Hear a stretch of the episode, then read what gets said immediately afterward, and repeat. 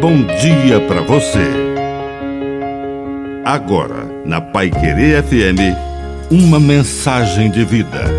Na palavra do Padre Dirceu Reis. Um juiz. Parece incrível e contraditório, mas Jesus falou de um juiz injusto. Se é juiz, é porque tem a responsabilidade de praticar a justiça por meio de juízos prudentes, baseados na lei e em uma interpretação razoável, considerada as circunstâncias.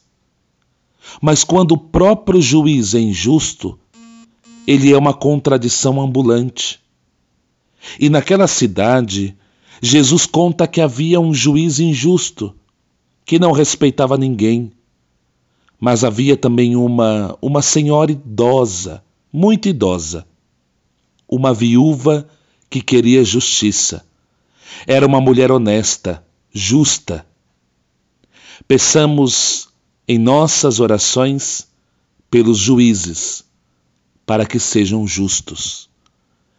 Que a bênção de Deus Todo-Poderoso desça sobre todos, em nome do Pai, do Filho e do Espírito Santo. Amém. Um bom dia para você.